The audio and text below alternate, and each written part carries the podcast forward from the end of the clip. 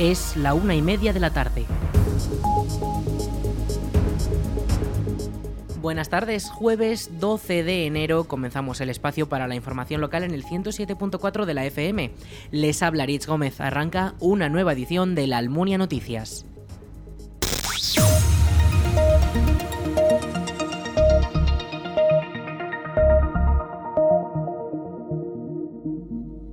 La Almunia ha recibido la ayuda de la DPZ para la organización de actividades en el Cine Teatro Salón Blanco. Esta cuantía varía entre los 6.800 y los 14.000 euros y también le ha sido concedida a municipios como Calatayud, Cariñena, Borja, Utebo o Caspe, entre otros. Escuchamos a la diputada delegada de Cultura de la Diputación de Zaragoza, Ros Cigüelo. La Diputación de Zaragoza concede ayudas por valor de 150.000 euros para que 13 municipios de la provincia puedan programar actividades culturales de mucha calidad en sus teatros y en sus salones de actos. Estas subvenciones, que forman parte de la red aragonesa de espacios escénicos, se distribuyen entre los ayuntamientos y complementan las del Gobierno de Aragón.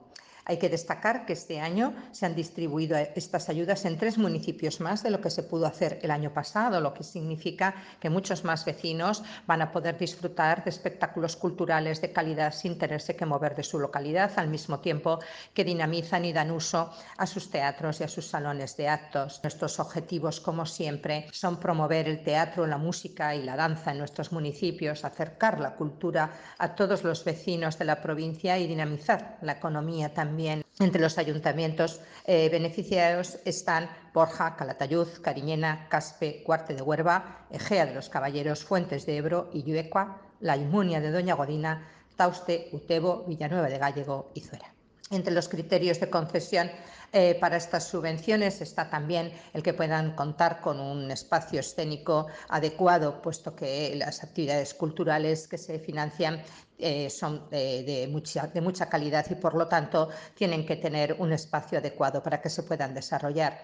Es importante decir que los beneficiarios eh, tienen que realizar una programación de escena con un mínimo de seis actuaciones distribuidas a lo largo del año y con un presupuesto mínimo de 20.000 euros. Además, también destacar que al menos un 40% del presupuesto debe dedicarse a la contratación de espectáculos de productoras, compañías y grupos artísticos aragoneses y además que se debe garantizar que va a haber una programación plural que incluya espectáculos tanto de danza, de música, de teatro o de circo.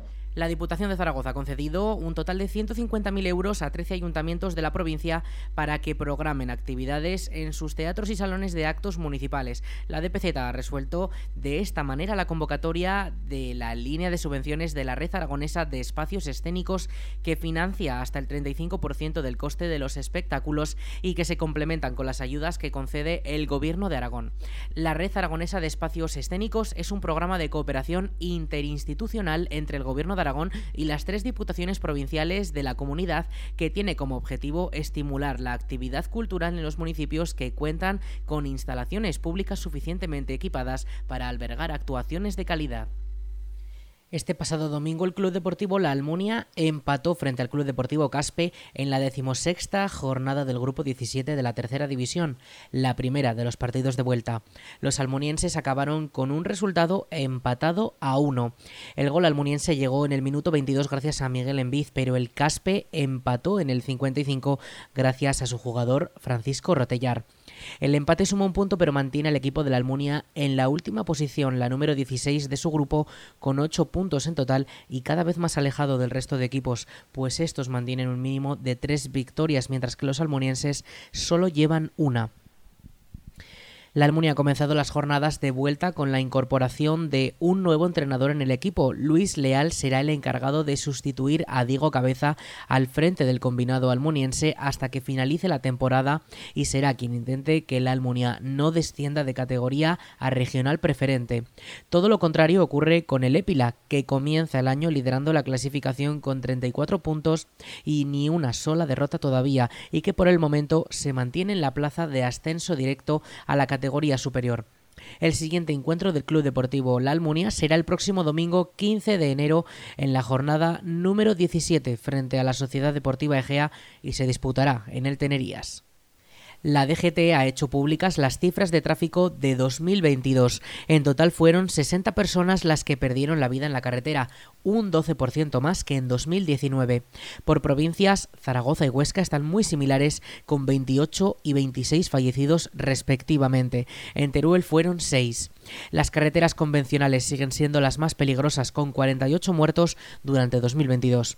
Además, el tipo del accidente mortal predominante es la salida de la vía. Uno de cada tres accidentes con fallecidos ha sido de este tipo. De todos los integrantes del coche fallecidos en accidentes durante 2022, uno de cada cuatro no llevaba el cinturón de seguridad en el momento del siniestro. Se ha visto duplicado también el número de peatones o ciclistas fallecidos en accidentes de tráfico, que ascienden a 20 víctimas mortales. Además, en cuanto al registro de vehículos y conductores, durante los últimos 12 meses el parque de vehículos se ha visto incrementado en Aragón un 3,5%, llegando a los 926.000 vehículos en la comunidad y también un censo de 756.000 conductores.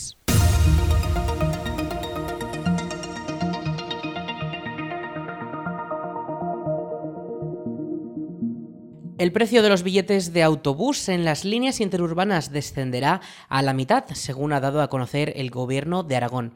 La DGA se encargará de financiar el 20% del coste de esta medida, mientras que el gobierno de España se encargará del 30% restante. En el caso de la Almunia, el billete sencillo de trayectos más directos a Zaragoza pasará a costar unos 2 euros y medio aproximadamente.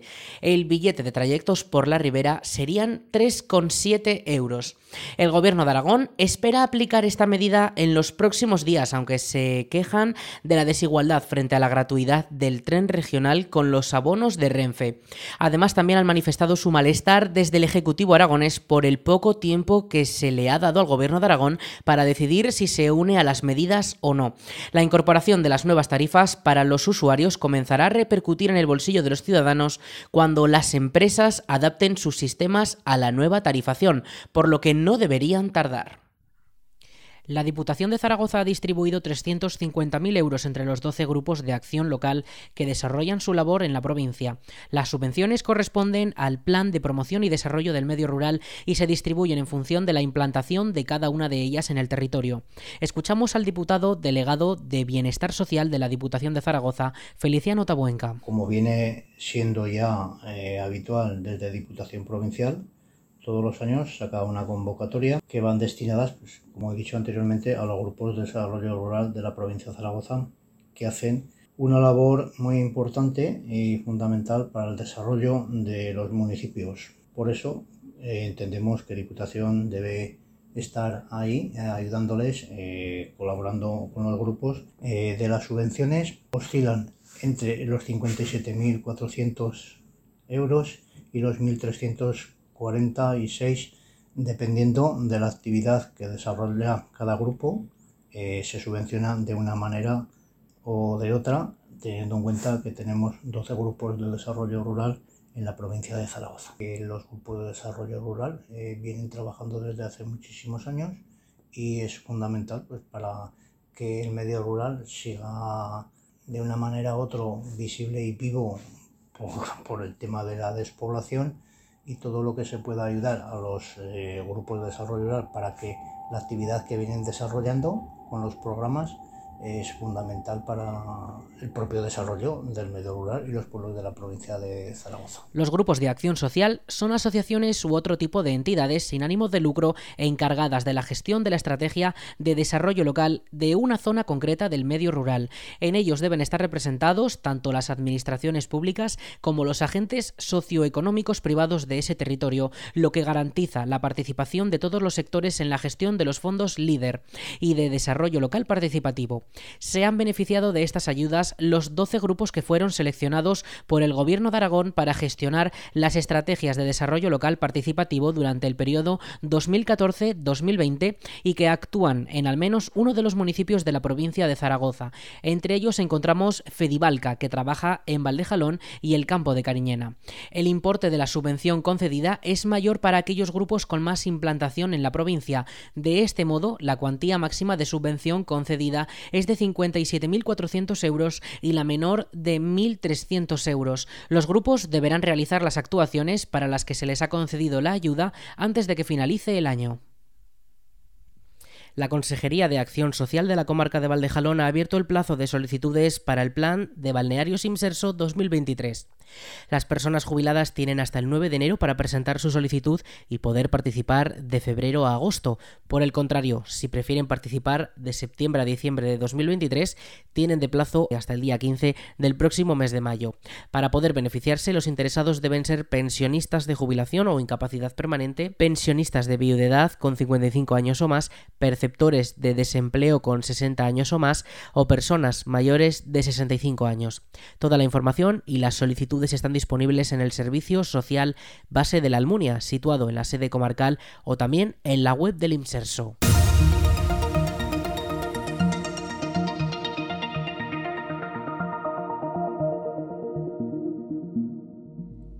El Palacio de Sástago en Zaragoza acoge una exposición sobre la historia y los logros conseguidos por el Estatuto de Autonomía de Aragón. La muestra es de acceso libre y se ha organizado por el Gobierno de Aragón junto a la Diputación Provincial de Zaragoza para conmemorar el 40 aniversario del autogobierno.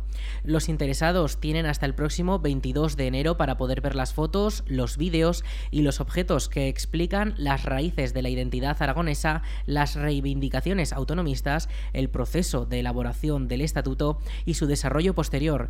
Escuchamos a Javier Lambán, presidente del Gobierno de Aragón. La historia, la hecha por los eh, historiadores, la que se contrasta con los documentos, la que se contrasta con la eh, realidad, la que huye de eh, maniqueísmos, la que huye de sectarismos, es un componente formidable para educar ciudadanos libres, para educar ciudadanos con sentido crítico, en definitiva, para educar demócratas.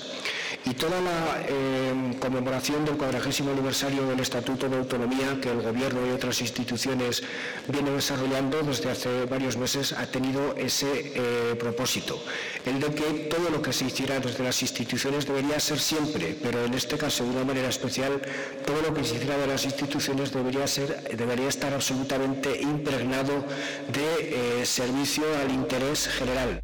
En la inauguración han participado los presidentes de ambas instituciones y en el caso de la DPZ su presidente ha destacado que el autogobierno también ha sido vital para el medio rural. Escuchamos a Sánchez Quero, presidente de la DPZ.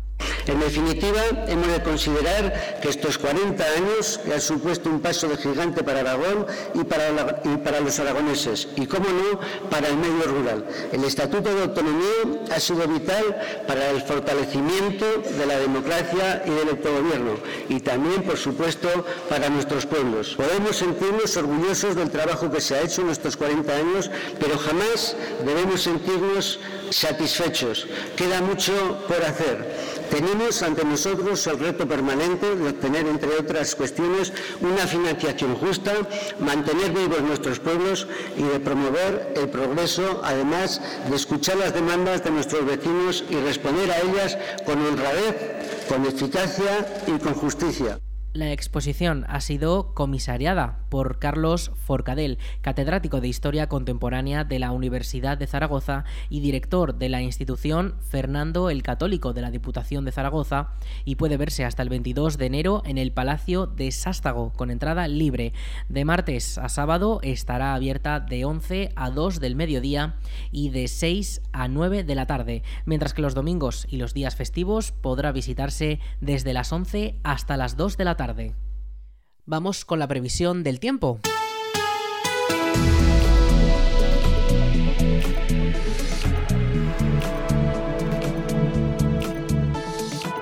Con el tiempo. Este jueves 12 de enero tenemos nubes de, tipo alto que ya nos están acompañando durante la mañana y que así seguirá durante la tarde.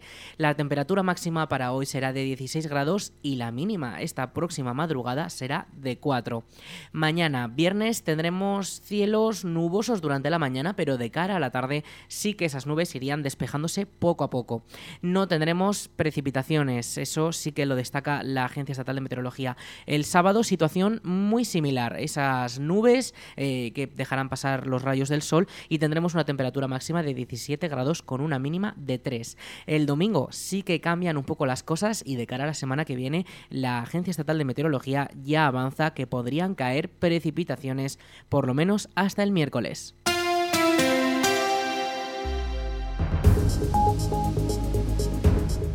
Hasta aquí la información local en la Almunia Radio. En unos minutos a las 2 toman el relevo nuestros compañeros de Aragón Radio Noticias. Más información en laalmuniaradio.es.